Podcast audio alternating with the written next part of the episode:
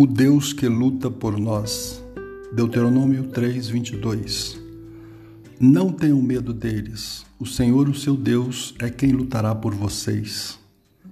O povo de Israel, que fora tirado da terra do Egito e andara quarenta anos pelo deserto, agora deveria entrar na terra de Canaã e conquistar a terra, enfrentando seus antigos moradores. Mas Deus quer que saibam que eles não lutarão sozinhos. A luta não pode ser evitada, mas eles terão a Deus que lutará por eles, junto com eles. De semelhante forma, todos os dias temos que nos levantar para encarar os embates de um novo dia. É importante que entendamos que a luta que travamos com o caos que está ao nosso redor ela não é enfrentada sozinha. Jesus já derrotou tudo o que está contrário ao propósito bom e perfeito do Pai. Assim, lutamos ao lado de Deus. Essa é a diferença em nos relacionarmos com Deus através de Jesus Cristo. Ele luta por nós. Não significa que não teremos mais lutas, mas que estamos lutando do lado daquele que é vencedor pois venceu o maior de todos os nossos inimigos, a morte. Portanto, apresente a Deus os desafios desse dia e deixe que Ele os lute por você. Texto extraído do livro A Jornada.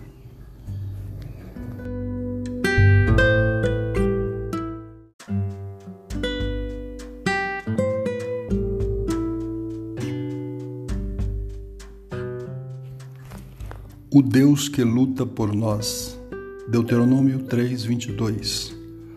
Não tenham medo deles. O Senhor, o seu Deus, é quem lutará por vocês. O povo de Israel, que fora tirado da terra do Egito e andara quarenta anos pelo deserto, agora deveria entrar na terra de Canaã e conquistar a terra, enfrentando seus antigos moradores. Mas Deus quer que saibam que eles não lutarão sozinhos. A luta não pode ser evitada, mas eles terão a Deus que lutará por eles, junto com eles. De semelhante forma, todos os dias temos que nos levantar para encarar os embates de um novo dia. É importante que entendamos que a luta que travamos com o caos que está ao nosso redor ela não é enfrentada sozinha. Jesus já derrotou tudo o que está contrário ao propósito bom e perfeito do Pai. Assim, lutamos ao lado de Deus. Essa é a diferença em nos relacionarmos com Deus através de Jesus Cristo. Ele luta por nós.